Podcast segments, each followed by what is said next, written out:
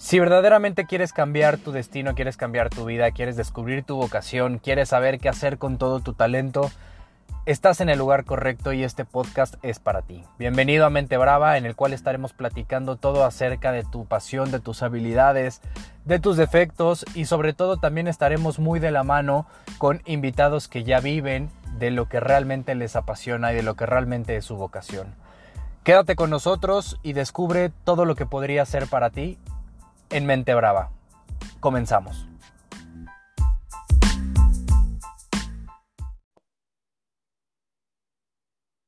Listo.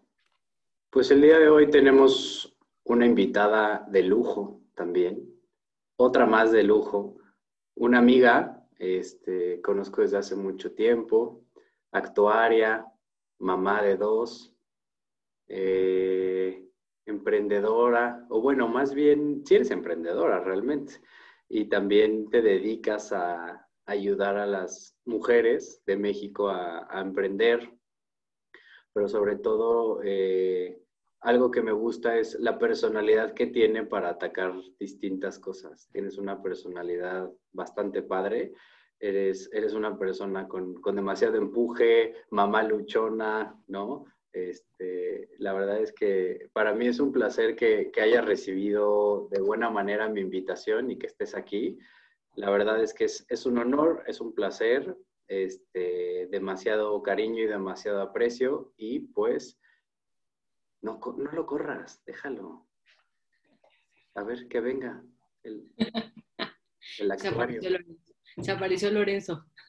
apareció Lorenzo. Ok. Lorenzo, tu, tu primer bebé, grandote. Y los que nos están escuchando y también los que nos están viendo no saben, pero la mamá luchona tiene en sus rodillas en estos momentos a su, a su bebé de tres semanas. ¿no? Entonces, así es la vida de mamá. Y pues listo. Bienvenida, Anita. Ana Pérez Cristo. Este, un orgullo tenerte aquí. Cuéntanos, ¿cómo estás? Hola, Chava, pues feliz, uno que orgullo, qué, qué, qué honor que me hayas invitado, yo feliz cuando me, preguntaste, este, dije, claro, claro que sí, este, muchas gracias por la descripción, este, la verdad es que me hace feliz estar contigo y con tu audiencia. Muchas gracias. Sí, la verdad es que es una audiencia en la cual eh, están despegando las mujeres. Fíjate que, que, muchas niñas y, y, muchas mujeres me están escribiendo sobre sobre estos temas vocacionales y no necesariamente las niñas que quieren estudiar carrera.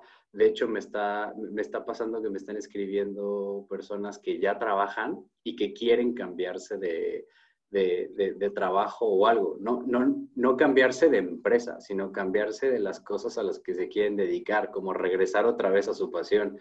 Y justo el, el tema eh, de, la mujer está saliendo mucho y, creo que entras en un momento clave en el que podemos este, sacar mucho de tu experiencia. Platícanos un poquito de ti. ¿Quién es Ana Perecristo? Este, ¿Qué estás haciendo actualmente? Mira, hasta hace muy poco tiempo nunca hubiera utilizado la primera frase de quién es Ana Perecristo. Primero soy mamá o sea, como que siempre creí, decía yo, no, o sea, ¿por qué decir soy mamá al principio de, tu descripción? Pero sí creo que es algo que te cambia la vida. Entonces, hoy, ¿quién es Ana Pérez Cristo? Uno, soy mamá, este, es, esposa, amiga, hija, este, emprendedora por accidente, porque sí mencionabas que era emprendedora, pero yo creo que yo soy emprendedora por, por accidente. Soy actuaria, pero ejercí muy poco como actuaria. Este, creo que amé mi carrera, no hubiera estudiado otra cosa porque creo que igual me dio grandes bases, pero sin duda me sirvió para eso, para tener bases, pero no, pero no es sin duda a lo que me hubiera dedicado, o sea, digo, soy emprendedora por accidente porque en el camino me encontré a Ana Victoria, que es mi socia, eh, que es directora de Victoria 147, este, y ella me enseñó lo que es el mundo del emprendimiento, o sea, porque realmente como actuaria, pues no, o sea, como que el tema de emprendimiento y así como que no hacen match, o sea, los actuarios es, ¿por qué quiero estudiar actuaría? Uno, porque quiero ser rica, esa es la razón principal porque la que los actuarios, hay muy pocos, a diferencia de muchas creencias que tienen del que el mercadólogo, el comunicólogo, no, ya hay muchos, se van a morir de hambre, actores hay muy pocos, entonces vale la pena, ¿no? Es como, no, sí, vamos a ser ricos, ¿no? Y aparte, pues son pocos, es una carrera catalogada, podría ser difícil, pues entonces este, entré a actuaría, este, pero no soy, o sea, pero yo no diría soy actuaria, ¿no? ¿En qué momento decidiste que querías estudiar actuaría? O sea, ¿en qué momento se te cruzó por la cabeza? Mira, te digo, se me cruzó por muchas estas creencias que dices, a ver, ¿para qué eres buena? Y te lo preguntas todo el tiempo en la, en la prepa, que creo que estamos en la prepa bien chavitos, para realmente tomar la decisión de, uy, si voy a estudiar esta carrera y de ahí proyectarte y decir, de aquí a 10 años, sea, es bien difícil proyectarte en esa etapa a decir, sí, en 10 años voy a estar aquí, trabajando aquí, entonces quiero estudiar esto, ¿no? Pero sí sabía que era muy buena para los números, eh, de hecho me buleaban porque la primera vez que preguntaron llegando a la carrera, ¿por qué estás actuaría? Y contesté, porque me encantan los números.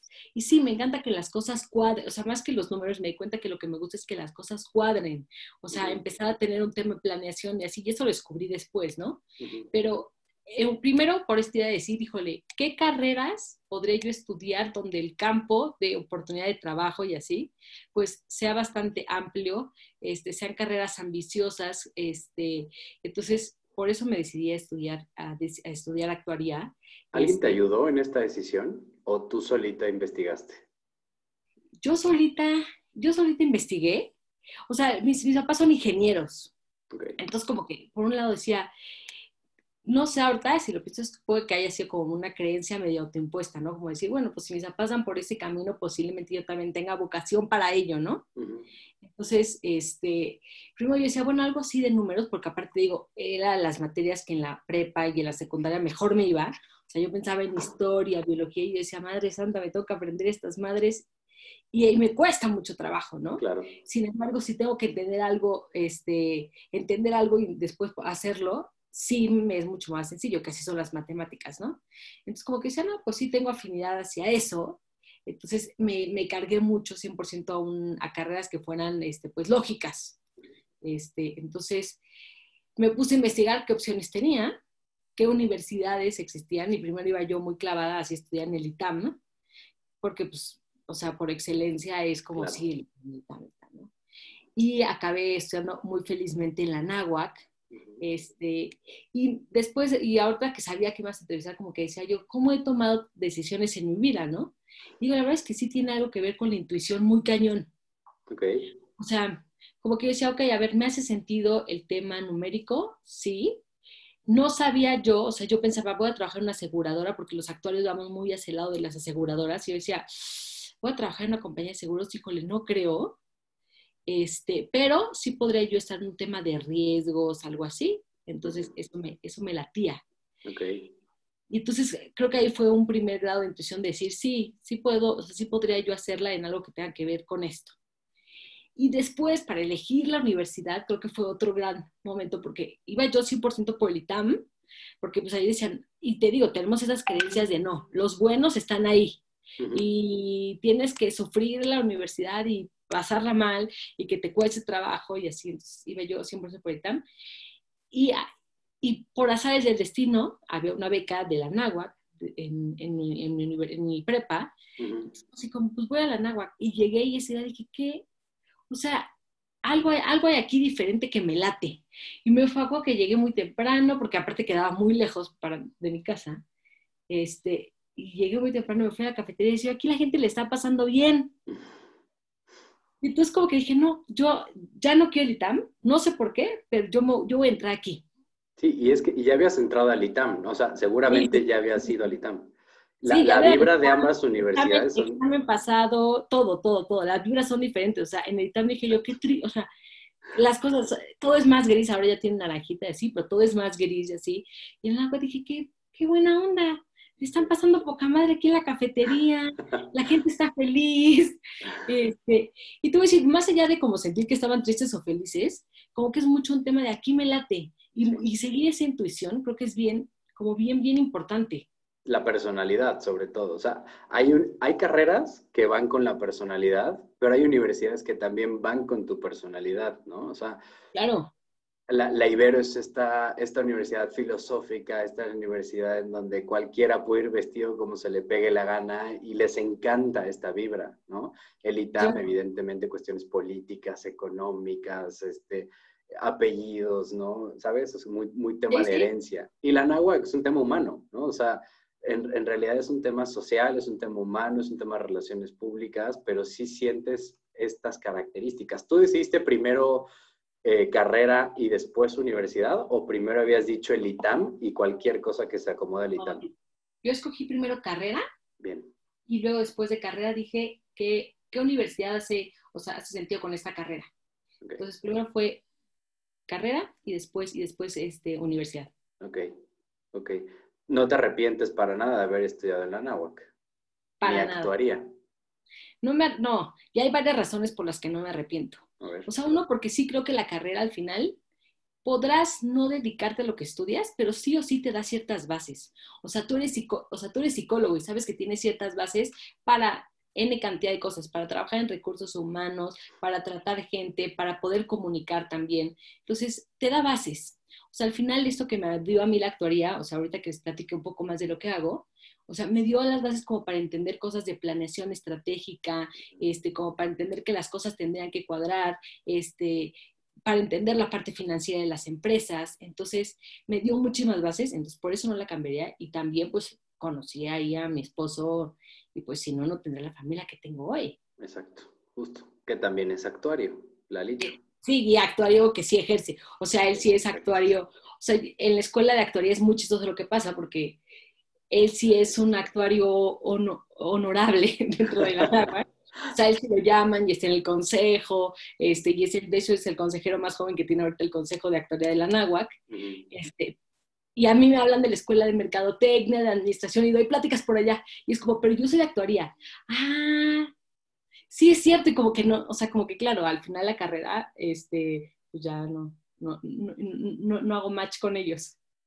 Algo que yo viví con, con, ustedes, porque evidentemente mis mejores amigos están en la actuaría, eh, algo de lo que viví es, se ponen la camiseta, pero, pero como, como, perros, o sea, literal es así decir, soy actuario, ¿no? Y vas por la vida diciendo que eres actuario y tiene un punto.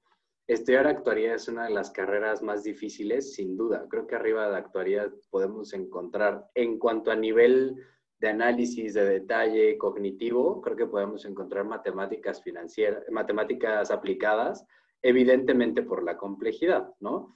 Pero, pero estudiar actuaría representa, eh, además de saber de matemáticas, pues representa eh, mucho tema de análisis, mucho tema de comprensión. O sea, no es una carrera fácil, pero una vez que estás ahí me parece que la llevan bastante bien. O sea, nunca había uno de ustedes, a uno como actuario realmente sufriendo por algo, ¿no? Como podrías ver a, alguien más. Creo que la pasaban bien, la llevaban bien, lo hacían sin, ningún problema. Digo, la verdad es que son eh, de los muchos o pocos que, que, actuarios que conozco, son personas muy inteligentes en este aspecto.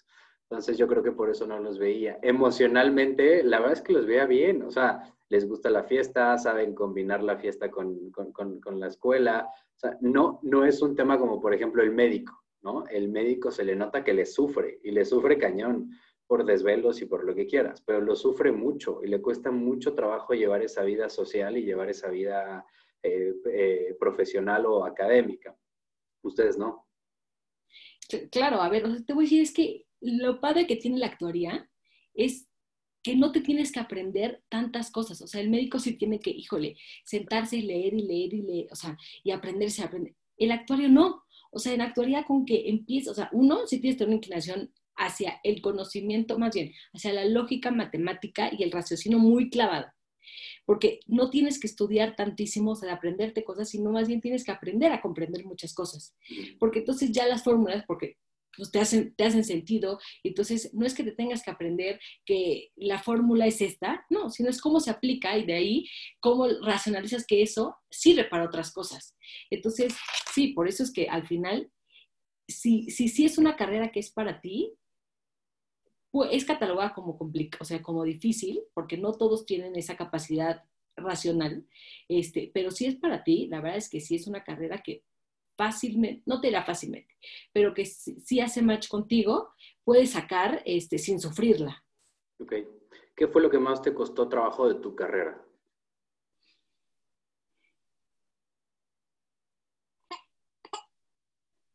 Fíjate, hay materias que sí son complicadas, hay materias que sí son complicadas. O sea, creo que al final lo que más trabajo me costó es que pues cada, cada vez iba agarrando un mayor grado de complejidad. O sea, como que al principio dices, ah, ok, es muy lógico. Y después esa lógica tienes que empezar, o sea, se empieza a unir con otras, o sea, con otras, este, a empezar a hacer muchos cruces, ¿no?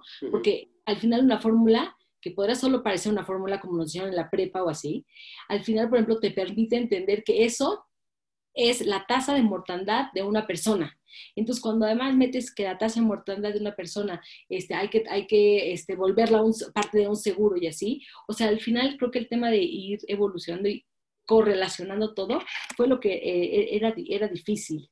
O sea, porque sí, tampoco, o sea, por mucho que tengas capacidades, este, pues sí, tampoco eso, o sea, sí le tienes que machetear y sí es mucho de pensarle y de tener este raciocinio que pues, eh, hay que practicarle. O sea, el cerebro al final es un músculo y como tal es ejercitarlo y es como cuando haces abdominales, pues a lo mejor es muy buen atleta, pero te duele hacer abdominales, pues sí, a huevo.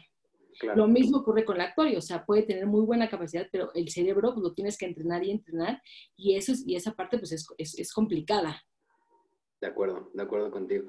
Oye, y a ver, terminas la, la, licenciatura, ya andabas con, con, Lalo, ya tu vida planeaba para que fueras una actuaria más, ¿y qué pasa? ¿Qué pasa en la parte pues profesional? me tendría que regresar un pasito antes. Antes siempre me he dado cuenta que tomo decisiones muy intuitivamente pero medio locas. O sea, un año antes de terminar la carrera, justamente en ese sentido humano, que yo no había detectado que yo era tan humano, o sea, que tenía esta inclinación hacia lo humano, ¿no? Tan clavada. Este, me fui un año de colaboradora. me fui un año, o sea, no, yo no me gradué con mi generación, yo me gradué con la generación de Lalo, ahora mi esposo, que es un año más chico que yo. Este, porque me fui un año con los legionarios de Cristo a, pues, hacer servicio social. O sea, si lo queremos dejar así, a hacer servicio social. ¿Por qué te eh, fuiste? O sea, ¿qué, ¿cuál fue el driver ahí? La realidad, te voy a decir, no, no, no, lo acabo de entender, pero solamente hubo un instante en el que dije yo, oye, hacer un año de servicio social, entender este, que puedo aportar algo, este, que estoy en toda la capacidad para hacerlo, tanto física, este, mental, este, no iba a pasar nada, o sea, como que soy mucho de medir los riesgos. Y dice yo, a ver, si hijo la carrera no es que la vaya a dejar, voy a regresar, la voy a terminar. Este, ahorita en ese momento no tenía yo novio, entonces no estaría yo cortando ninguna relación. Este, entonces, ok, en la parte personal tampoco estaría cortando una relación. Ok, ¿cuál es el riesgo? No, pues ninguno. Entonces, como que me hacía sentido, ¿no? Entonces dije, pues sí, quiero en un año ayudar a gente que, suena feo, ¿no? Pero como a gente que tiene menos. Entonces dije, quiero, quiero entender lo que es eso. Entonces, un año antes de terminar la carrera me fui de colaboradora, lo cual fue bastante loco. Este, y ya regresando fue que terminé la carrera, o sea, conocí a Lalo, terminé la carrera y entonces este, ahí, ahí descubrí que sí, toda esta parte humana en mí está muy, o sea, muy, muy clavada. Ok. ¿Qué más descubres en ese año? Porque imagino que vives muchísimas cosas y sobre todo aprendes de la gente. En ese año descubro, creo que lo que más descubro es a mí.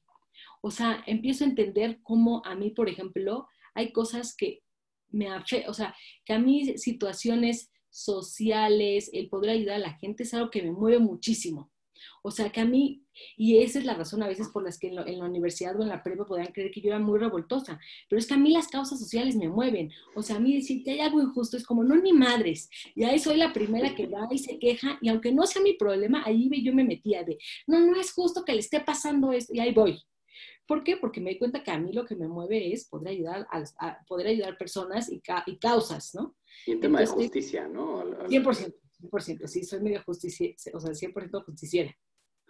Entonces, eso fue lo que más descubrí, o sea, creo que me descubrí mucho a mí porque fue un año de mucha introspección, o sea, si bien pues era algo religioso, pues sí era mucho un tema de estar conmigo, estar en, o sea, estar en silencio, que me costó mucho trabajo, porque es estar contigo en el silencio y decir, ok, ¿qué realmente es importante para mí? Este, ¿qué de lo que, qué de cosas que haces no te gustan? Este, ¿hacia dónde, hacia dónde vas? O sea, como que sí me tracé mucho este, ok, ahora que regrese, este, porque para mí fue como una haberme salido del mundo y luego regresar, ¿no? Y dice, ahorita que regrese al mundo, era como, ok, ¿qué, soy, ¿qué es importante para mí? Oye, sí terminar la carrera, este, encontrar algo que me apasione y trabajar, eh, trabajar en ello, este, hacer una familia, este, entonces como que sí fue mucho un tema de conocerme.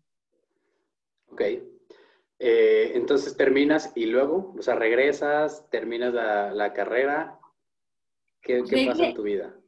Regreso y chistoso porque una de mis mejores amigas, Maggie, este, ya tenía trabajo y entonces estaba de becaria en seguros, en AMIS, que es la Asociación Mexicana de Instituciones de Seguros. O sea, la cosa más, o sea, la cosa más godín de cierta forma, y no porque sea godín sea malo, pero, pero pues, o sea, vaya, los seguros algo que tienen es que pues son muy viejos, o sea, y entrar a MIS implicaba estar en un sistema bastante arcaico, que funciona y funciona muy bien, pero ser innovador, ¿no? Y entonces fue en decir, ok, pues voy a encontrar chamba para, porque ese último semestre, algo que tenía actual es que, por ejemplo, todas las clases eran en la mañana, porque todos los profesores, pues, son maestros pero claramente tienen una chamba después, entonces no solo son, solo son académicos. Entonces, actual algo malo que tenía era que teníamos que hacer, o sea, que estudiar en la mañana y eso se ha complicado el encontrar chamba, ¿no? Pero bueno, eh, eh, tuve la, oportunidad de que Maggie, pues ya estaba ahí, me dijo, mete tu currículum y vamos a ser becarias y vamos a ganar una bicoca, pero no importa porque vamos a empezar a crecer, ¿no? Este, entonces entré a trabajar a Amis y sí, ahí fue cuando me dije, híjole, está padre el reto porque sí empecé a crecer y Amis lo que tenía que era muy padre, que es algo que también en el agua nos enseñan mucho él, poder relacionarnos con directores de empresas y que te valga, ¿no? O sea, a mí llegaban, o sea, a mí me tocaba, uno, primero ser mujer y dos, pues bien chavita, y estar en comités donde decidían, oye, las tarifas de auto se sube, oye, vamos a ir a regular que el seguro de auto sea obligatorio, oye, vamos a sacar el sistema de análisis y prevención de fraude. O sea, me tocó estar con programadores sacando el sistema este, de análisis y prevención de fraudes, porque aquí en México hay un montón de fraudes en temas de automóviles, ¿no? La gente le roban el coche, guarda el coche, no se lo robaron, pero lo, de, lo o sea, va y dice, ah, me lo robaron. Entonces, o sea, hacemos unos fraudes maravillosos. Entonces, hay todo un sistema, para los que piensan hacer un fraude, hay todo un sistema que hace que no puedas hacer ese tipo de, payasadas. Entonces, a mí me tocó desarrollar, estuvo increíble, y realmente yo decía, esto está padre. ¿Sabías dónde estabas realmente? O sea, tú, tú como recién egresada, ¿sabías con lo que te estabas topando o para ti era como la mayoría de los egresados que estás, estabas tanteando el terreno? O sea, ¿cómo te sentías ahí? Te voy a decir, me sentía tanteando el terreno, pero encontrando mi lugar. O sea, como que sí decía yo, ¿sabes qué? Esto de trabajar con gente que sí puede hacer un cambio, me, me, me, gusta. O sea, porque algo que te digo, trabaja, nos tocaba trabajar con directores y así, y eso estaba bien padre, porque, porque si veías, oye, ellos sí son tomadores de decisiones dentro de su empresa, y entonces lo que al final, aunque te toque tomar a ti la minuta, ¿no? Porque pues, O sea, empezaste desde abajo. Este, aunque toque tomarlo, todavía estás viendo cómo se está llevando a cabo una junta donde realmente algo va a cambiar. Exacto. Entonces, sí ahí me empecé a dar cuenta que también era algo que, o sea, que decía yo, esto es, esto es como lo mío. Pero la parte que eh, eh, descubrí que no era lo mío era estar enfrente de una computadora de 7 de la mañana este, a 9, 10 de la, 9, 10 de la noche. Ahí sí fue cuando dije yo, híjole, para mí no estar en contacto con gente, porque sí, todo el día programar y bajar bases de datos, decir, yo sí está padre y lo analizo y feliz, pero no es lo mío estar enfrente de una computadora todo el día. ¿Siempre lo supiste? O sea, antes de decir carrera, ¿sabías que lo tuyo no era eso? ¿No, era estar frente a la computadora? No, o ni lo pensabas. Ni lo, ni lo pensaba. Y si yo me acuerdo de cuando yo, o sea, jugaba de niña este, y, pensaba en ser grande, sí, me acuerdo que no tenía yo computadora, pero yo fingía que tenía un cuaderno que se paraba así, y fingía yo, y entonces, o sea, como que para mí eso era el, el trabajar, ¿no? Decir, voy a estar con mi computadora, este, y voy a ir de traje, sastre, o sea, porque sí me lo imaginaba así cuando yo era niña. Ah, este, entonces, no, hasta que estuve ahí, que digo, fue una gran oportunidad porque hasta que estuve ahí metí en el lodo y, y dije, no, pues sí, o sea, está padre, pero no es para mí. Es que tocas un tema y, y, es algo súper importante. Creo que hay ciertas generaciones, igual y no fue tu caso, pero hay ciertas generaciones que, que decían, a ver, yo no me veo realmente en frente de una computadora o trabajando en una oficina. Para mí, guácala, ¿no? Eh, y lo tienen muy claro. ¿Por qué? Porque pasa de todo. Quieren estar con la gente, quieren estar haciendo otras cosas, ¿sabes? O sea, ya es un tema mucho más eh, de, de, querer tener ese contacto social, ¿no? Y, y, este, este repudio, por así decirlo, a lo que hacen sus papás, ¿no? De lo que ellos no quieren llegar a ser. Entonces, y, tocas otro tema, otro tema importante. Viene un tema acerca del hasta que estuve ahí, lo viví y me di cuenta, realmente fue cuando, cuando supe que eso no era lo mío. Entonces, el tema de probarlo y el tema de practicarlo, digo, al final ya lo hiciste saliendo de la carrera, pero ¿crees que hubiera cambiado algo en, tu parte profesional si lo hubieras vivido en, los, en el último año de la carrera o el último semestre? Sí, claro. O sea, sí, si hubiera entrado antes, antes me hubiera dado cuenta que estaba padre, este, pero que no era, o sea, que no era para mí, claramente. O sea, si mi carrera lo hubiera permitido, hubiera estado buenísimo empezar a trabajar desde antes. Ok, bien. Ahora sí, ¿cómo llegas a, qué es, qué es Victoria 147? Para los que no saben, ¿cómo llegas ahí? Mira, llego por las áreas del destino, por otra, o sea, te digo, este, por, otra, por otra locura de la vida, porque Ana Victoria, este, que muchos de ustedes seguramente la pueden conocer porque este, ella sí es famosa, este, o sea, ella sale en Shark Tank en la, primera y en la temporada que está ahorita televisándose de Shark Tank México, Ana Victoria. Entonces, ella estaba en Endeavor, y en Endeavor, una de mis amigas de la carrera, Anabel, trabajaba ahí. Y entonces Anabel le pasó mi contacto a Anabel, porque yo le había contado a Anabel que estaba feliz, pero que lo mío, lo mío, pues era más un tema pues, de estar con, o sea, de estar con personas, este, así. Entonces le dijo, o sea, le dijo, sí, conoce a esta chava, este, no es te cae bien. Este, entonces Anabel, antes de que Anabel siquiera me dijo, oye, le pasé tu contacto a Anabel, que es muy intensa, este, que es una de sus grandes cualidades, este, me marcó y me dijo, ah, este, oye, yo no estaba buscando chamba, ni mucho menos, este, oye, pues es que me puso tu contacto a Anabel, entonces quiero platicar contigo, y, pues solo porque me dijo que el nombre de Anabel, le dije, ándale, pues sí, nos vemos. Pero yo cero estaba buscándolo. Y la verdad es que me contó lo que hace Victoria 147, que ahorita les voy a platicar qué hace. Y yo decía, oye, está increíble. Y me acuerdo que salí de la entrevista con ella y dije, oye, está increíble, muchísimas suerte. Y si en algo crees que te puedo apoyar, avísame. Pero pues yo soy actuaria, este, o sea, como que lo lógico es, oye, me acaba de costar este, cinco años de mi vida acabar la, carrera, o sea, acabar la carrera, este, justamente no fue una carrera fácil, ¿cómo le voy a explicar a mis papás también? El, oye, pues, este, ¿te acuerdas que estudié actuaría? Bueno, pues ahorita ya no voy a hacer nada de actuaría y me voy a cambiar a otra cosa, ¿no? dice, ¿cómo, le, o ¿cómo voy a decirle eso? Ay, ya tenemos aquí a un invitado haciendo sí, quiere hablar, déjalo que hable. Este, ¿Cómo le voy a explicar a mis papás, hasta los nuevos actuales? Así, ¿qué creen, amigos? Este, pues, este, voy a entrar algo más como de administración y así, o que no hacía sentido, ¿no? Claro. Este, entonces, le dije, en ese momento fue un no, que está para tu proyecto, pero no. Este, y no me, pero no me dejaba de dar vueltas la, la conversión que tuvimos, ni proyecto que ella tenía no me, me, me seguía dando muchas vueltas en la cabeza, ¿no? Y además que era algo completamente diferente a, a, lo que te dedicabas, pero sobre todo era algo nuevo. O sea, estaba, estaba ese boom del emprendimiento. Y era meterme en una empresa, a ver, o sea, al final, pues como actuario dices, oye, yo estaba muy perfilada a empresas, for, o sea, empresas formales, en, o sea, formales, grandes, así. Con y cierta seguridad. iba a ser la segunda empleada y la primera becaria era una becaria. Tú iba a ser la primera persona full time ahí, ¿no? Es como que sí, híjole, qué, o sea, pues ojalá le vaya bien. Eso fue hace ocho años. Ok, 2012. En el 2012.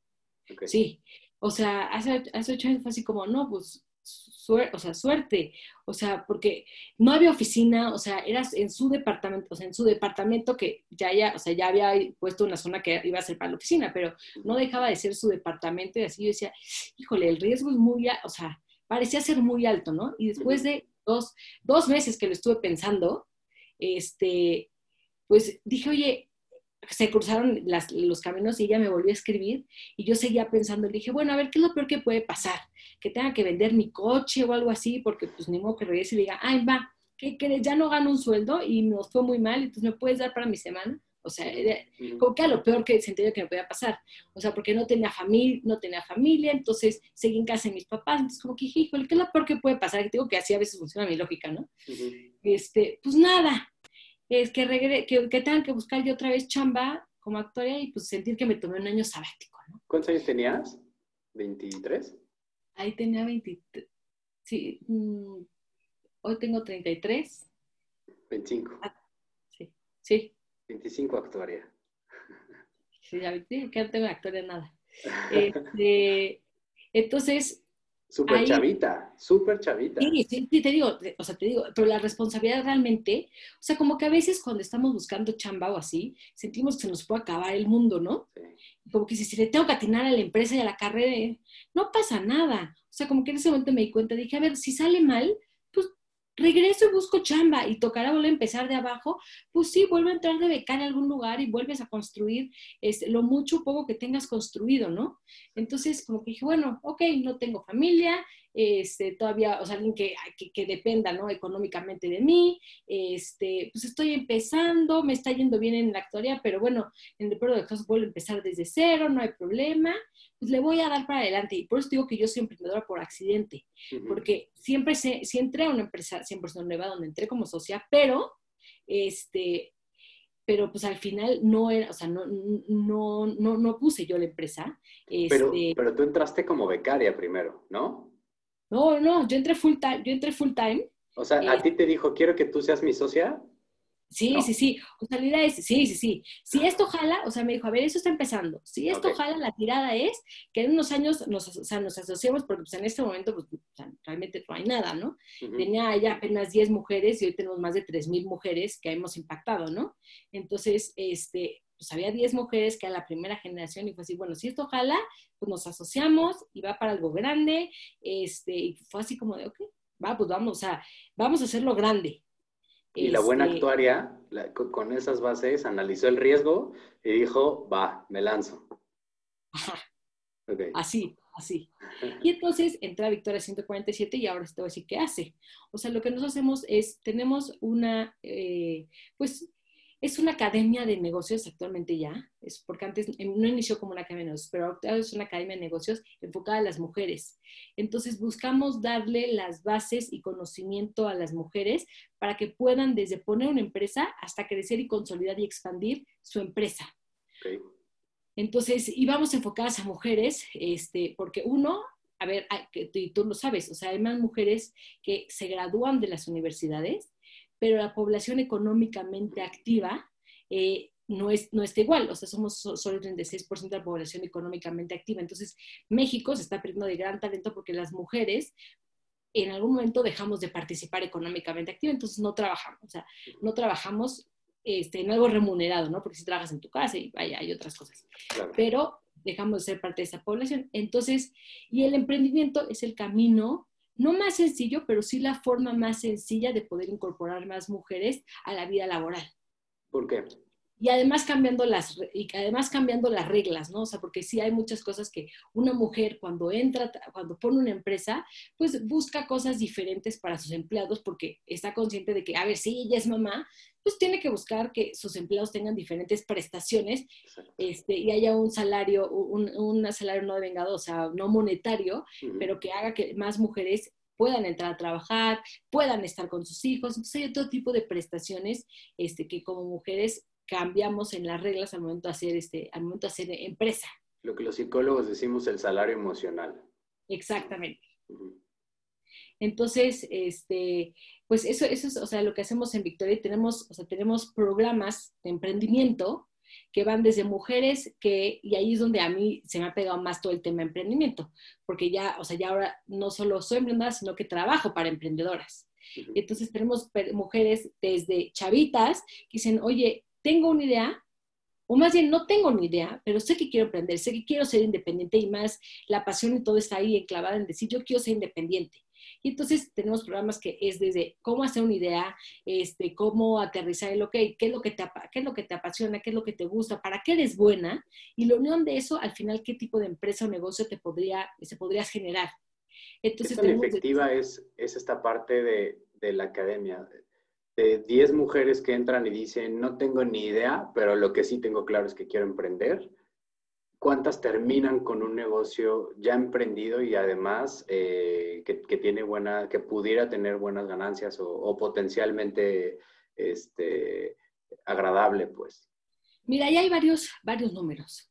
Uno, eh, de todas las emprendedoras que ya tienen una idea y que deciden si van a lanzar, o sea, de cada 10, 6 sí deciden que van a lanzar su empresa y hacerla algo, algo formal. el problema eh, eh, realmente está en los primeros dos años. O sea, en, los primeros dos años, aproximadamente el 70-75% de las empresas muere. ¿Por qué? Por dos razones. Uno, o sea, eh, sí tiene que ver con un tema de no me está dando el revenue que yo esperaba, o sea, los ingresos que yo esperaba. Y por otro lado, la otra razón es, oye, creí que iba a ser algo completamente diferente a lo que a mí, o sea, me apasionaba, o sea, creí que me gustaba, pero también tiene que ver con un tema de no, o sea, de no llenar las necesidades personales, no solo económicas, sino personales que yo tengo.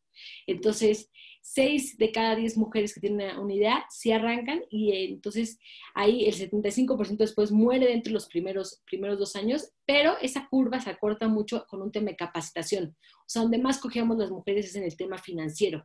O sea, en el tema financiero y de negociación. O sea, las mujeres, por ejemplo, tenemos un producto y estamos, y estamos vendiendo cases de celular. Y somos las primeras que, por ejemplo, no, oye, nos preguntan, oye, ¿y está padrísima tu case y somos buenísimas para explicar, sí, la hago a mano y me tardo tres horas y me inspiro de la naturaleza y bla, bla, bla. Somos buenísimas para esa parte. Para el momento de decir, oye, ¿cuánto cuesta? Somos las primeras en echarnos un poquito para decir, este, mil pesos, pero si quieres, o sea, la persona ni siquiera te ha dicho si le gustó, o sea, si el precio le parece bueno, malo, no. Pero si quieres, te la dejo en 700. Somos las primeras en echarnos para atrás en eso. Entonces, es mucho un tema de capacitación, o sea, de capacitación y empoderamiento, que es ahí donde les ayudamos este, para poder acortar este, e, e, esta curva, este, para que, pues sí, se empoderen, se capaciten, financieramente se enfrenten a sus números, porque algo que les falta mucho a las mujeres es enfrentarse a sus números este, y decir, a ver, esto cuesta y sí, va a valer mil pesos. ¿Tú crees que no lo vale? Entonces no lo saques al mercado. Pero si lo vale, entonces sácalo en mil pesos, porque si no, por cada case que vendas, vas a estar perdiendo dinero. Claro. Entonces, eso es algo mucho, o sea, es algo en lo que mayormente capacitamos a las emprendedoras. Ok. Eh, ¿Crees que es un tema de género eh, esta falta o esta necesidad de capacitación en estos aspectos? ¿O es un tema a lo mejor de falta de, de conocimiento? Sí es un tema de género, o sea, a ver, los hombres son bloferos. O sea, los hombres, a ver, los hombres al final es como, tú los ves, ¿no? Al momento de levantar capital y ir a buscar lana y así. O sea, los hombres es como, no, o sea, tengo una empresa que factura, que factura cañón, así. Y las mujeres, por ejemplo, de cada ocho pitches que oímos, que los pitches son cuando nos están presentando su empresa, las primeras diez palabras que dice una mujer son un adjetivo calificativo diminutivo. O sea, que busca decir, es una pequeña empresa, este, tengo, o sea, o dice la palabra miedo, ¿no? Entonces, para que bajes tú la expectativa, mientras el hombre se crece en este, o sea, en este bloquear y decir, no, no, no, no, o sea, estamos, o sea, esto es una gran empresa y tiene un empleado y todavía ni ha facturado, me explico, pero los hombres se la creen más fácil. ¿La mujer es más racional y el hombre es más emocional? Sí, ¿Más de instinto? Sí, claro. O sea, y, por ejemplo, velo en los casos este, financieros. O sea, cuando una mujer, o sea, una mujer es mejor pagadora que un hombre. O sea, una mujer cuando pide un crédito, este, cuando usa su tarjeta de crédito así, ya está pensando cómo lo va a pagar. Mientras que el hombre, ahí ve, no, sí cae la lana. O sea, las mujeres somos mucho mejor pagadoras para los bancos y cosas así. Entonces, sí, las mujeres somos mucho más, mucho más responsables de cierta forma. Mira, justo en, algún momento estaba platicando con algunos compañeros de recursos humanos y eh, no es cierto, dando clase, yo doy clase y, este, mis alumnas, el 99% son mujeres, porque doy clase de psicología y, y educación. Y en algún momento les dije, las mujeres tienen más, tienen menos trabajo porque ellas deciden no tener trabajo. ¿A qué me refiero? Cuando el hombre ve una vacante, ah, el hombre se postula y así te dice explícito, necesitas estos requisitos. El hombre dice... Chingue su madre. ¿No? Chingue su madre. Puede ser que sí o puede ser que no. Chicle y pega. Ese es el del hombre, chicle y pega. Oye, pero no tienes los cuatro años de experiencia. Bueno, pues ya no me van a llamar. La mujer es literal no, es que necesito cuatro años de experiencia, necesito saber el 85% del nivel de inglés, necesito esto y esto y esto. No, no cumple el requisito. Y el hombre va y, por una mujer se están postulando cinco o seis hombres. evidentemente le están, se están comiendo el pastel los hombres, ¿no? Claro. Justo lo que les incentivo a las niñas y les digo es, a ver, cómanse ustedes también esas rebanadas de pastel. Chicle y pega, sí, ni modo, ¿está mal? Por supuesto que no está mal. Y, y te lo dice un reclutador, ¿por qué no va a estar mal? Porque a veces las necesidades de la empresa no necesariamente están bien descritas en la postulación de la vacante. Y a lo mejor a veces te das cuenta que lo que necesitas no realmente es lo que habías descrito en un inicio. Sí, claro. Entonces, creo que, creo que se necesita esa, esa parte de la mujer de, de ser mucho más eh, instintiva, ¿no? Y de que le valgan las cosas. Claro.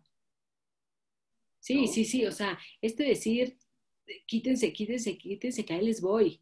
Este, sí, o sea, las mujeres, o sea, para tomar esa, o sea, esas decisiones, te digo, analizamos muchísimo más, o sea, muchísimo más las cosas, si se puede, si no se puede. O sea, muchas veces también por el hecho, o sea, la razón principal por la que una mujer deja también de trabajar es porque es mamá y está consciente, más bien, no es que esté consciente, está extremadamente consciente de que posiblemente para la, para la empresa es un liability. O sea, decir, oye, si voy a tener hijos, voy a ser la primera que se enferman, voy a ir. Este, y entonces estás tan consciente de ello que dices, no, pues es que, ¿cómo pido más sueldo? Este, ¿Cómo me postulo a una, a una posición diferente? ¿Cómo pongo límite? O sea, porque mucho es aprender a poner límites, que a veces aquí en México no ocurre. Es como el empleado más fregón es el que trabaja de 8 a 8 y hasta que se ve el jefe y, y, está haciendo trabajo todo el tiempo. No, segura ni lora nalga, pero no sabemos poner límites. Y sí, por ejemplo, algo que nosotros también les he explicado mucho, es un tema de pon límites. O sea, a ver, hasta tus, o sea, a tus clientes, este, a ti y a tu familia, este, pon, o sea, pon límites porque eso, eso, por ejemplo, hace que tengas una estructura, tanto profesional como personal, pues muchísimo más acomodada. Exacto.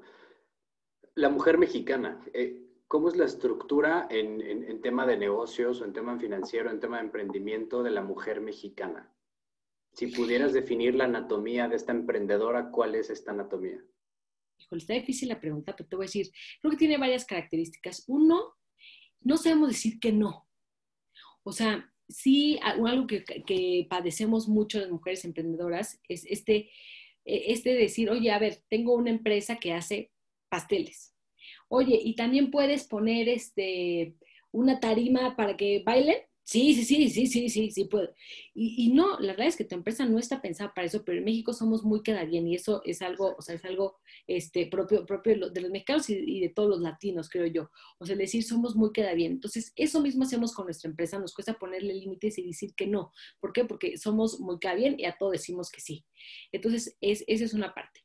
Este, ahora, tenemos esta, una parte buena de esta misma estructura es, somos muchísimo más conscientes de que las de que se necesitan otras estructuras de, trabajo a nivel empresa para lograr que los colaboradores sean más felices, sean, más, mucho, sean mucho más leales, no haya tanta rotación, tengan condiciones tanto personales como laborales este, mucho más, este, pues, mucho más felices, ¿no? Para todos. Entonces, si una mujer dentro de, o sea, poniendo una empresa, busca este, que haya mejores condiciones para, para sus empleados, la parte financiera, sí, como te decía yo, es una parte de la que carecemos muchísimo. Este, no hacen, o sea, es bien común que se lo dejemos a los hombres, o sea, a nosotros nos pasa mucho de que llegan mujeres emprendedoras y les preguntamos, oye, ¿cuánto vendiste? ¿Cuánto te quedó de utilidad?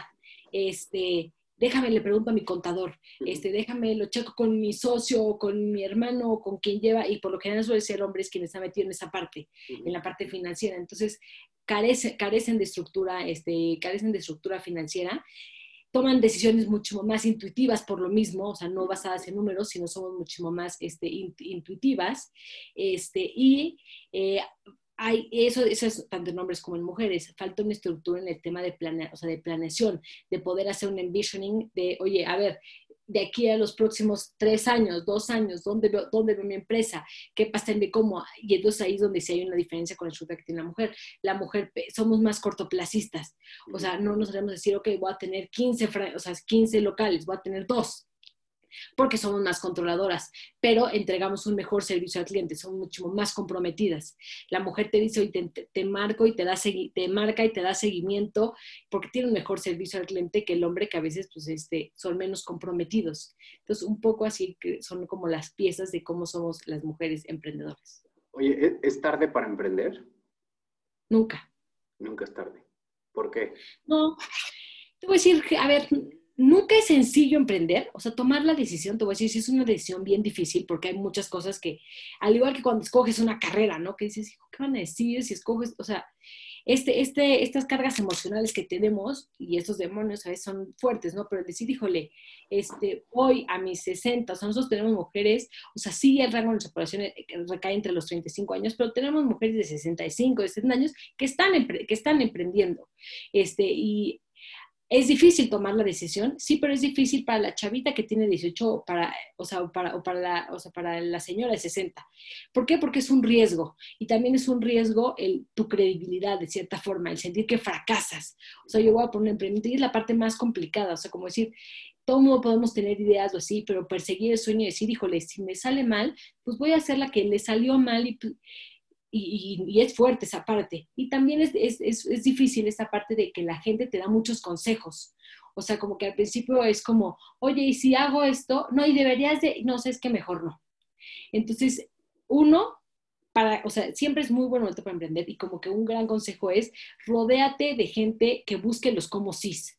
O sea, tienes que rodearte al principio de gente bien positiva que te diga, híjole, está difícil, este, por ejemplo, ahorita el que las mujeres quieran ir este, a una academia presencial, o que está difícil porque tienen a sus hijos en su casa, que quieran tomar un curso, este, porque pues están con sus hijos. Oye, Sí, pero busca gente que te diga cómo sí, oye, hay plataformas, ah, podrías hacer cambios de horarios, este, es un tema de innovación. Entonces, creo que es bien importante que al inicio, cuando empiezas, busques personas que te digan cómo sí se pueden hacer las cosas y que busques también personas también diferentes a ti.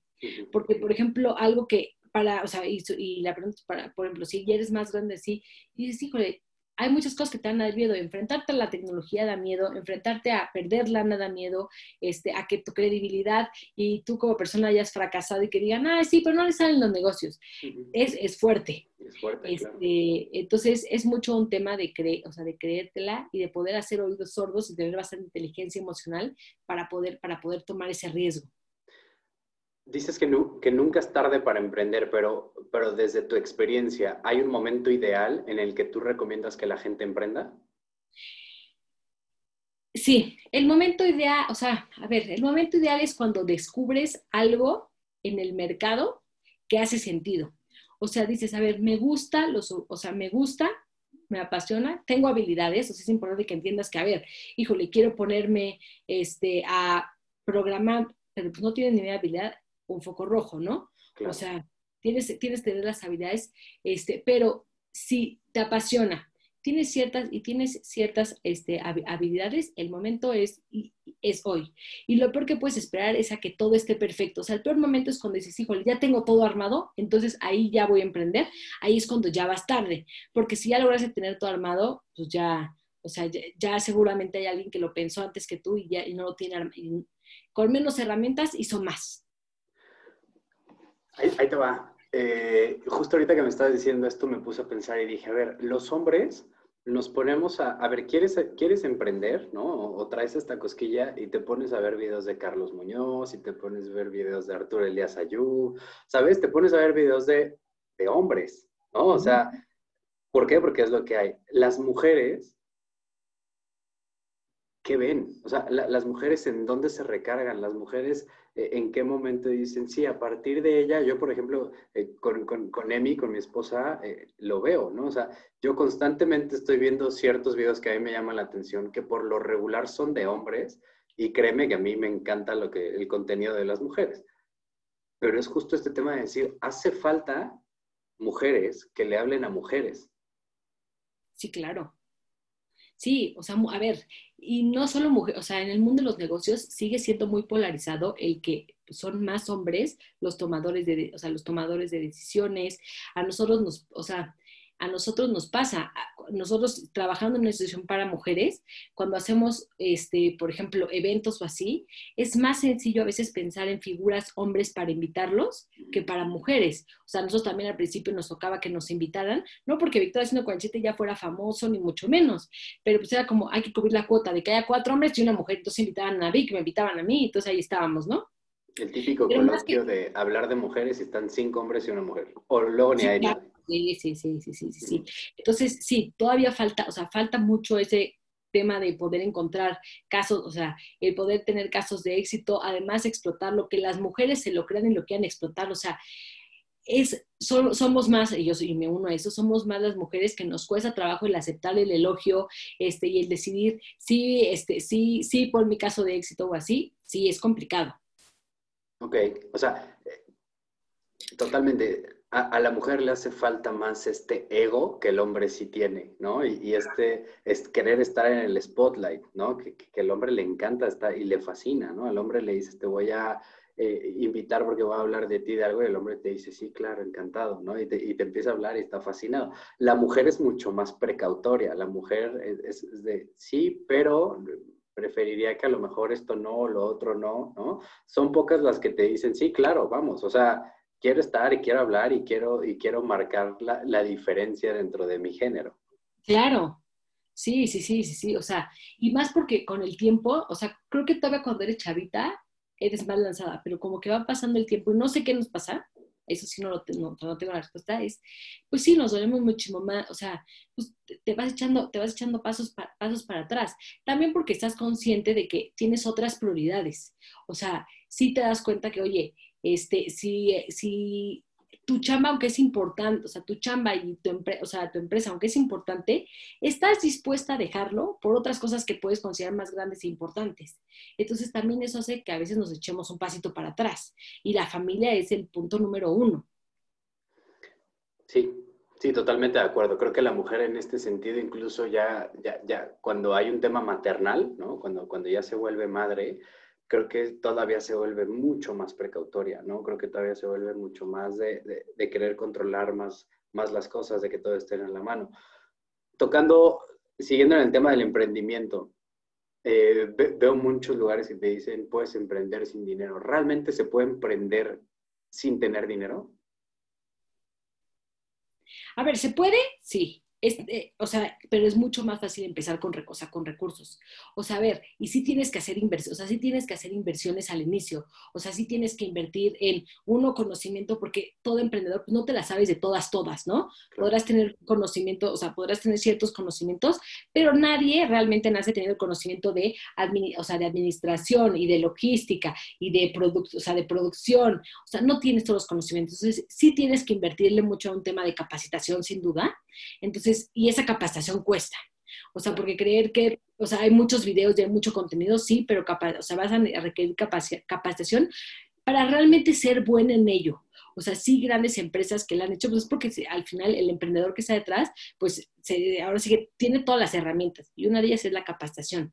El tema de dinero, a ver, sí se, o sea, sí se requiere por un tema de crecimiento, o sea, porque realmente nada es gratis. O sea, por ejemplo, tú lo ves, o sea, por ejemplo, montado podcast, oye, puede parecer fácil, pues sí, grabo a alguien en un Zoom, Sí, pero a ver, claramente es un mejor podcast si tienes el material, o sea, si tienes micrófono, si tienes el material, este, alguien que te haga el jingle, hay mil cosas. Entonces, sí, para empezar, o sea, yo te diría, es importante entender que un MVP, que es el Minimum Value Proposition, que es la prueba piloto, por así decirlo, con la que sales, busca hacerla con la, con la menor cantidad de recursos económicos posibles sí, pero para poder crecerla, sí o sí, necesitas un tema económico. Y ya sé que porque la misma empresa así lo preveas desde el inicio, este, hagas muy bien tus precios, entiendas qué niveles de producción necesitas para que se, ahora sí que se sustente la misma, la misma empresa, pero este, sí, o sea, sí tienes que prever este, un tema de recursos. O sea, y desde el inicio entender que una empresa es normal que los primeros 18 meses esté en números rojos y es algo que nos asusta,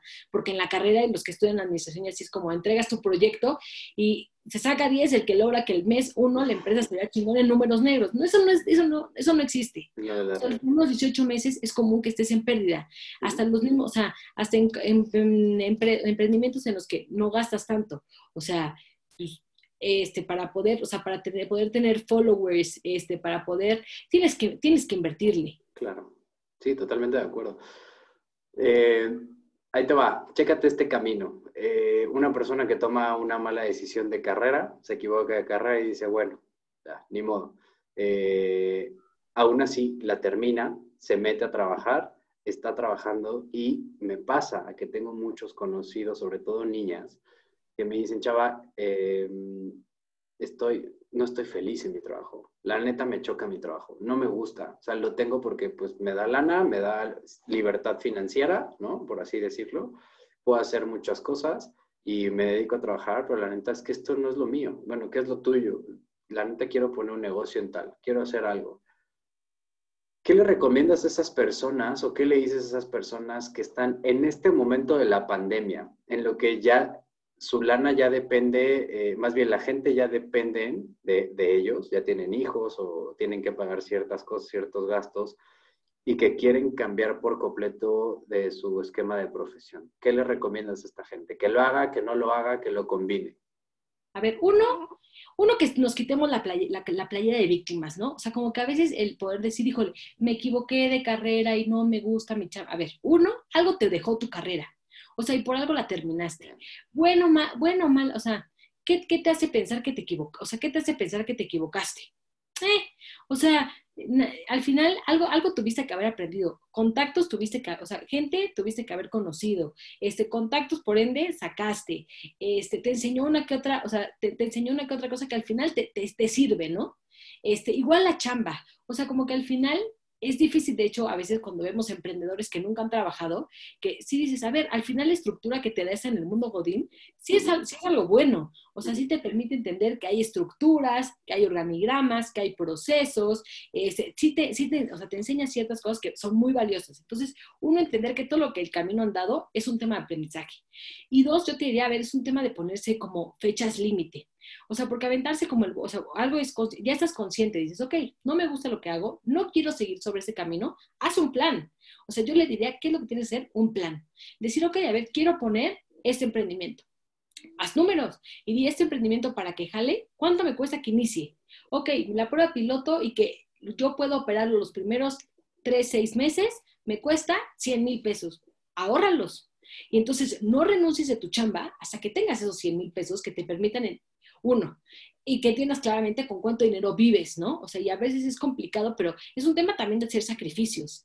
O sea, decir, ok, y en la pandemia, o sea, salimos menos, se puede lograr, o sea, si, si te ves listo, lo puedes, lo puedes lograr un tema también de ahorro, o sea, un tema de ahorro, ¿no? Entonces, este, decir, oye, a ver, yo para vivir en mi casa, mis gastos fijos y para que mi hijo siga estudiando o lo que, entre yo a mi esposo, porque es muy importante el, saber que haces equipo, o sea, en una familia es. Entonces, como, ok, a ver, necesitamos mensualmente 50 mil pesos. Ok, maravilloso.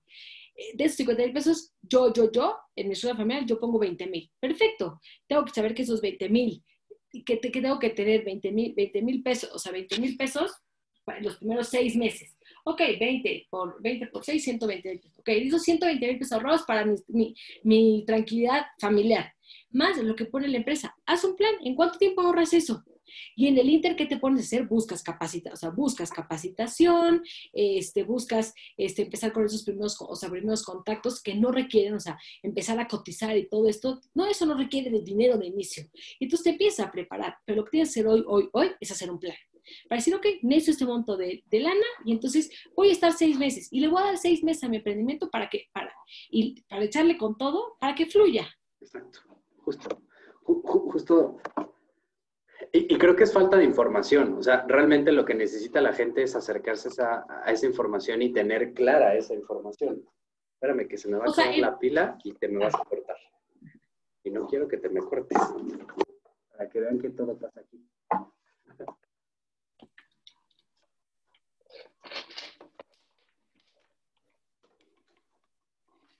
Listo un emprendedor, o sea, un emprendedor chingón no es el que se avienta como el borras y ahí voy y me aviento y ahí voy y no me importa y no le tengo miedo. No, no, no son emprendedor chingón es aquel que se prepara, hace un plan y tiene, o sea, es, es, como cuando quieres tener unas vacaciones fregonas, o sea, no te vas a Acapulco como el borras y dices, ah, pues ahí vemos a dónde demonios llegamos. No, pues no, o sea, te la pasas mejor si acabas decidiendo, oye, me voy a ir este, en avión o me voy a ir en, en carretera, voy a llegar a este hotel, o sea, te la pasas mejor. Y ese es un emprendedor fregón, el que, y el que sí, o sea, el que sí tiene miedo, pero tiene un plan. De acuerdo al mexicano y al latino les hace falta esta planeación estructura, ¿no? O cuál es la característica ya en general del, mexicano en el tema de emprendimiento. Mira, no sé si es solo en mexicano, eso no te lo puedo asegurar, pero sí creo que el tema del emprendimiento es que quieres, quieres correr el menor riesgo posible. Y, y, creer que emprender no es riesgo, ese es el gran error. O sea, emprender siempre tiene un riesgo.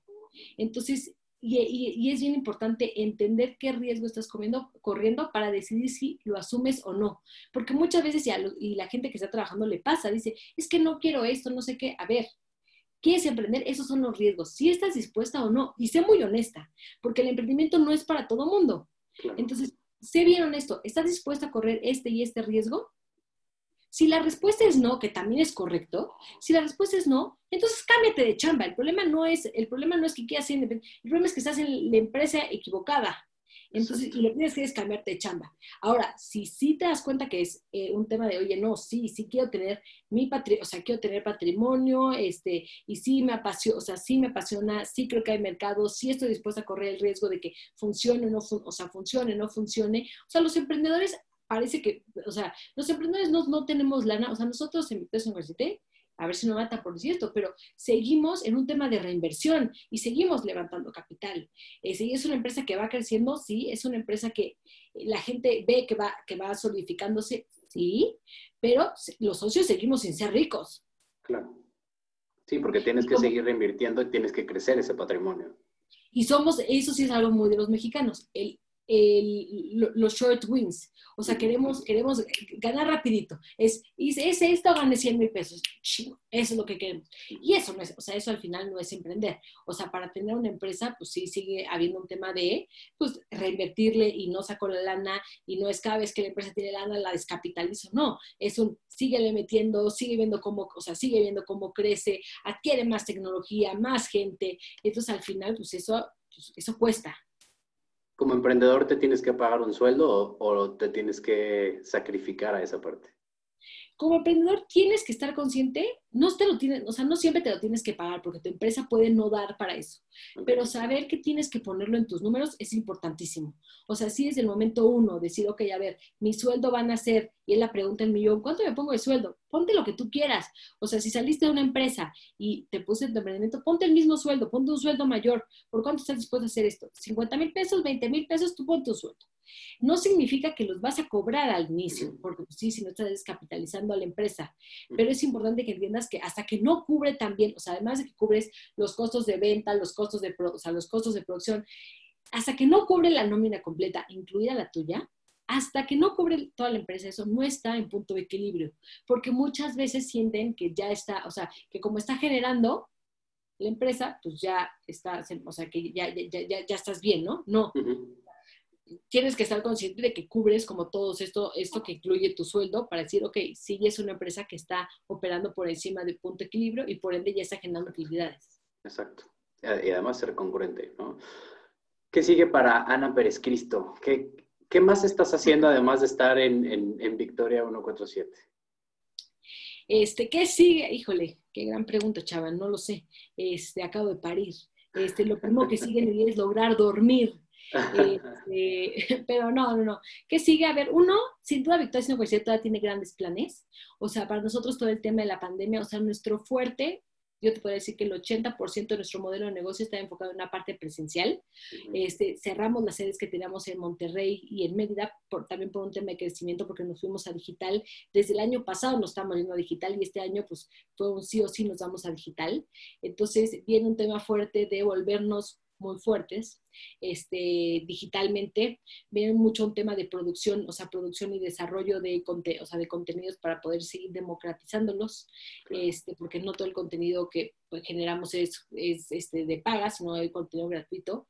este, entonces, viene mucho un tema de crecimiento, levantamos capital este año para seguir creciendo, viene mucho un tema de innovación, o sea, un tema de innovación también porque la forma en la que los, eh, eh, las personas aprenden, pues, ya, y la pandemia menos nos está enseñando y a las, a las, escuelas nos está obligando. La gente ya no solo aprende porque está el profesor en su pizarrón escribiendo y listo. Entonces viene mucho un tema fuerte pedagógico de innovación este, y sigue, seguir creciendo. Y bueno, de ganas este, ahorita de sacar, de sacar contenido para, para mamás. Este, mamás, que, mamás que trabajan puntualmente, o sea, mamás que trabajan porque sí, vivimos con demasiadas, demasiadas culpas, este, una mamá que trabaja y tiene a su hijo aquí como Mariano, o sea, yo aquí sí pido perdón porque esto se está grabando y tendría que no haber más ruido, pero estoy en una junta y pedimos, pedimos perdón todo el tiempo y es como, híjole, pues no, es un tema de agradezco que entiendan que aquí está mi hijo, pero es un tema también de empoderarlas este, y de poder darles herramientas, entonces dentro de mis planes está el poder sacar contenido que tenga que ver con, con mamá y empresa, o sea, con mamá y empresa, porque sí, o sea, sí hay muchas mamás que tiran la toalla y es bien triste. Este, entonces, eso sigue. Este, no sé si más hijos este, siguen dentro de los planes. Todavía no dormimos, entonces todavía no sabemos si vamos por el tercero o no. Que todo el mundo te dice la niña, la niña, la niña. Sí, claro, sí, claro. Seguro a ti te toca que te digan, ¿y el niño para cuándo, hijo? pero ahí sí yo les digo, se cierra la fábrica. Ya. entonces, este, temas personales, eso ahorita me siento muy completa con la llegada de, de Mariano. Entonces, pues viene primero un regreso a la vida laboral, crecimiento de 147, posiblemente que saque yo un, este, algo, algo en temas de contenido para mamás, este, y pues echarle coco a ver si mi familia crece o no. Viene, justo tocas el, tema de contenido y creo que es, creo que es fundamental. Estamos viviendo un, estamos viviendo un cambio generacional muy cañón, muy, muy cañón. Eh, ¿Por qué? Porque ahorita los directores de las empresas, por su gran mayoría, son una generación X, es una generación en la cual todo era control, todo era estabilidad, todo es pertenecer 10 años a, la misma empresa, ser muy leal a esta empresa, ¿no? De, el tema económico, el tema financiero es, es, muy importante. Y de repente caen dos generaciones que cambian por completa eh, la visión de la manera de ver los negocios. El, em, la generación millennial y los centennials ni se digan, ¿no? Los millennials, que somos la gran mayoría de los que estamos este, en estos momentos en, otro tipo de puestos, haciendo otro tipo de cosas y generando contenido, ¿no? Somos los que les abrimos este camino a, a los que realmente vienen a dar un empuje muy cañón al tema de la generación de contenido, pero sobre todo las mamás millennials las mamás milenias que como tú, ¿no? Tienen, tienen a su bebé en estos momentos en su rodilla y necesitan estar trabajando y necesitan estar eh, con la mamila, con el pecho o este, atendiendo al niño de un lado, atendiendo al niño del otro lado, ¿no? Y al mismo tiempo atender una junta. Tocas un punto, creo que la parte más importante es esta empatía que el hombre no tiene con la mujer, la falta de empatía del hombre, en, incluso a veces la misma mujer. A, mí me, a mí me sorprende mucho cómo la misma mujer a veces le tira a, la, a, otra mujer en un sentido de, materno, ¿no? En el sentido de, ¿por qué le estás dando pecho en la calle? ¿Por qué estás haciendo? Tenemos que normalizar eso y tenemos que normalizar que las mujeres realmente tienen que vivir una vida tanto plena laboral como plena maternal y, normalizarlo desde las empresas. No es posible que tú le des de maternidad un mes y medio o tres meses a, la mamá y al papá le des cinco días. La mamá necesita del papá tiempo completo, necesita de su esposo tiempo completo, ¿no? Entonces creo que va por ahí. Mira, ya se dio la vuelta en muchachín. Ya, ya, ya, ya, A ver, te voy a decir, sí, y también viene de un tema de mindset. O sea, yo, por ejemplo, y considero que seguramente va a ir esto a matar, pero yo creo que, a ver, para mí es evidente, ¿qué tengo que hacer en este tiempo de maternity? Pues vivir para Mariano, o sea, y vives pegada pues porque él depende, él depende de ti. Y él, por ejemplo, es una empresa donde le dan seis semanas de paternidad. Y creo que le están costando. O sea, y creo que le están costando porque es como, ¿qué más hago? Y tiene ganas de meterse a juntas y así, yo le digo, ok, si necesitas dar una junta, ley porque yo también he tomado juntas en ese tiempo y así, este, pero por ejemplo, también es un tema de, o sea, de que como papás y, hombres normalicen esto, o sea, normalicen esto en, en, su vida, porque sí, muchas veces el tema de la maternidad te convierte en un liability para cualquier empresa, o sea, ¿Por qué? Porque te vas a ir tres, o sea, porque te vas a ir tres meses. Carajo, si no voy tres meses, no hay más seres humanos. O sea, ¿y, qué? O sea, tiene que haber, o sea, tiene que haber maternidad para que la raza humana siga existiendo, así, así, así de sencillo. Entonces, y, y sí, y viene de un tema también de romper muchos, este, o sea, muchos estereotipos, y porque a mí, eso, por ejemplo, sí hay cosas que me cuestan, pero digo, me tiene que valer madres.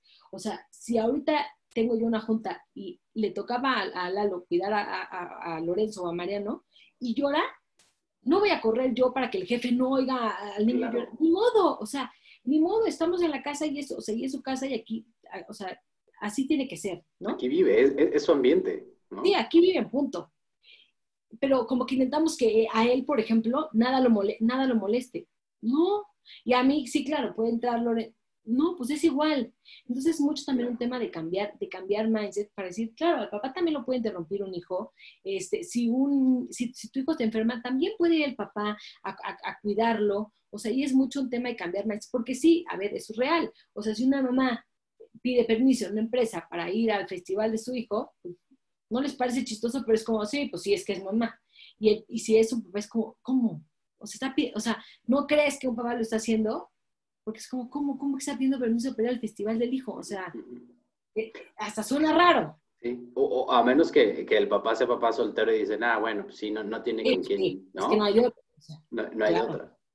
Sí, totalmente. Y, y, algo que puede llegar a cambiar es que, eh, que, que, lo estamos tocando en estos momentos, si no lo habíamos tocado, es el empuje que traen las mujeres en un tema directivo. Cada vez hay más mujeres en puestos directivos y cada vez hay más esta sensibilización por esta parte, ¿no? Eh, por ejemplo, yo, yo conozco mujeres en puestos directivos donde yo, por ejemplo, a mi jefa le puedo decir, oye, jefa, tengo que atender, ¿no? A, a, mis hijas y me dice, adelante, ¿no? Cuando tuve un jefe, le costaba muchísimo trabajo entender el, el, por qué los tengo que ir a, por qué la tenía que ir a cuidar, por qué tenía que hacer cierta cosa con ella. ¿No mamá o qué? Exacto. ¿no? Entonces, es, es, es, mucho el tema de, creo que la mujer tiene que tomar otro rol y tiene que tomar un, un, rol mucho más, mucho más fuerte, mucho más decisivo, mucho más de, literal, sí dejar que los, que, que, que los hombres hagan las cosas que mal mal visto le correspondían a la mujer o en una cultura muy, muy, muy pasada le, le, correspondían a la mujer, pero en estos momentos es de dos y es de dos en todo, ¿no? Si vamos a hacer de dos, vamos a hacer en dos en todo. O si no, ponte de acuerdo en que sí y en que no, pero después no estés con un tema de no hay apoyo, no hay ayuda, no hay esto. O sea, sí, a las mujeres nos toca plantarnos y poner muchos límites, Chara. O sea, nos toca plantarnos en una empresa y decir, a ver, yo trabajo en este y en este horario y es un tema de, a ver, todo mundo según en las empresas trabajamos por objetivos. Es momento de hacerlo válido. Y decir, güey, yo trabajo no por hora nalga y por hora tiempo, o sea, por hora hombre. Yo trabajo por objetivos.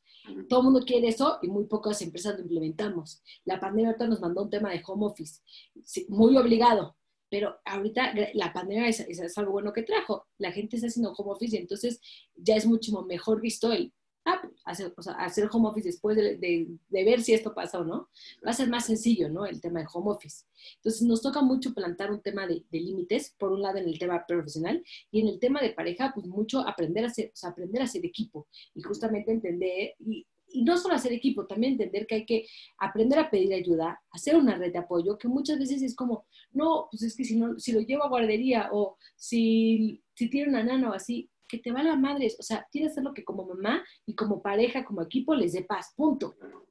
Totalmente de acuerdo. Porque además la paz en pareja es la paz con, la, paz paternal, ¿no? La, la paz eh, con, tu hijo. Entonces, mientras tus hijos, digo, ya, ya, ya Lorenzo, ¿no? Que es tu hijo más grande, ya se empieza a dar cuenta cuando hay una discusión, ya se empieza a dar cuenta cuando las cosas no están bien, ya se empieza a dar cuenta cuando alguien levanta la voz, incluso su manera de reaccionar puede llegar a ser así en algún momento, ¿no? Y más con un tema de pandemia donde la convivencia es full time. Entonces, sí totalmente de acuerdo. Por último, Ana, ¿cuál es tu talento? Creo que soy alguien muy intuitivo, o sea, y al final he aprendido a lo largo de los años a escuchar mi intuición. Entonces, si algo no me late y sé que no me va a dar paz, no lo hago. Entonces, me escucho mucho a mí, a mí misma y creo que soy alguien que puede mantener, o sea, fuera de que mi personalidad es, es muy, es, es, muy directa y me vale mal, sabes lo que la gente piensa y así. Soy alguien como bien positiva, bien, o sea, bien calmada para tomar decisiones. O sea, como que analizo bastante bien las opciones, entonces mantengo mucho la calma. O sea, eh, tanto en mi equipo como en mi familia me toca hacer mucho la calma de, decir, ok, esto va a estar, o sea, esto va a estar bien, esto pasa, es, tomar, tomar decisiones. Entonces, yo creo que mi talento es mucho seguir mi intuición, ser bien positiva y tomar este, las cosas con calma, te diría yo. Ok. ¿cuál es tu vocación? ¿De qué te has dado cuenta de, lo que vives y te apasiona y te vuelve loca y lo, vas, lo podrías hacer por el resto de tu vida? Ayudar a las personas a crecer. O sea, sí creo que mi motivación, y no hay una chamba que no te dé pereza pararte a las 7 de la mañana para ir a ella, ¿no? Pero, o sea, para mí sí el ver a una emprendedora, a una mujer, una persona que es otra después de algún consejo, este, algún apoyo que le puedas dar, es lo que más me motiva, o sea, es lo que más me motiva y me llena a mí como persona. Perfectísimo. Pues Anita, te agradezco muchísimo que, que, que hayas estado conmigo otra vez. La verdad es que es, es, un placer poder hablar de emprendimiento, poder hablar de, de, de, de alguien que a quien la vida le ha costado trabajo en un tema profesional, a quien tuvo que hacer un cambio por completo de, trayectoria académica y laboral, por así decirlo, pero que al final eres feliz, que al final te ves como mamá, que al final este, disfrutas lo que haces, ¿no? Y a pesar de cualquier cosa, porque no todo es color de rosa, a pesar de, las dificultades, este, estás ahí. Creo que hace mucha, hace mucha falta mujeres como tú que tengan que levantar la voz y que tengan que hacerlo por las demás. ¿no? Creo, creo, que si en este país tuviéramos mucho más mujeres que levantaran la voz y además de levantar la voz hicieran algo por la sociedad, algo positivo, algo constructivo, creo que este país cambiaría en muchos aspectos. Y al parecer se está haciendo, ¿no? Pero todavía necesitamos muchísimo más. La verdad te agradezco, te agradezco demasiado el haberte tomado el tiempo y pues honrar mucho que, que como buena madre estés con, con, tus hijos en tus piernas y además estés, estés dedicando tiempo hacia nosotros. No, chava, muchísimas gracias a ti por invitarme y pues espero que de algo le haya servido. Si a alguna persona, a una mujer le sirvió el que tú y yo aquí nos hayamos sentado un rato a platicar, yo me doy por más que bien servida. Completamente de acuerdo. Anita, ¿cuáles son tus redes sociales y dónde te pueden buscar si eh, quisieran apoyo con, su emprendimiento? Mira, eh, para el tema de emprendimiento, eh, en Victoria 140, www.victoria147 con número.org, ahí. Y para encontrarme a mí, la verdad es que lo más sencillo es por Instagram y es ACP Cristo. ACP Cristo, perfecto. Ahí es donde más fácil, donde más fácil contesto. De todas maneras, se los vamos a poner por aquí a los que están escuchando. AC P. Cristo. Ajá. o sea, de Ana Cecilia Pérez, Pérez Cristo. Anita, pues muchísimas gracias. ¿Algo más que quieras agregar? No, mi chava, pues muchísimas gracias por invitarme y pues feliz en lo que te pueda ayudar. Qué emoción que arrancaste este podcast y pues muchísimo éxito, Rey. Muchísimas gracias, Anita. Pues listo, muchas gracias a todos y nos vemos en el siguiente episodio de Mente Brava. Abrazo.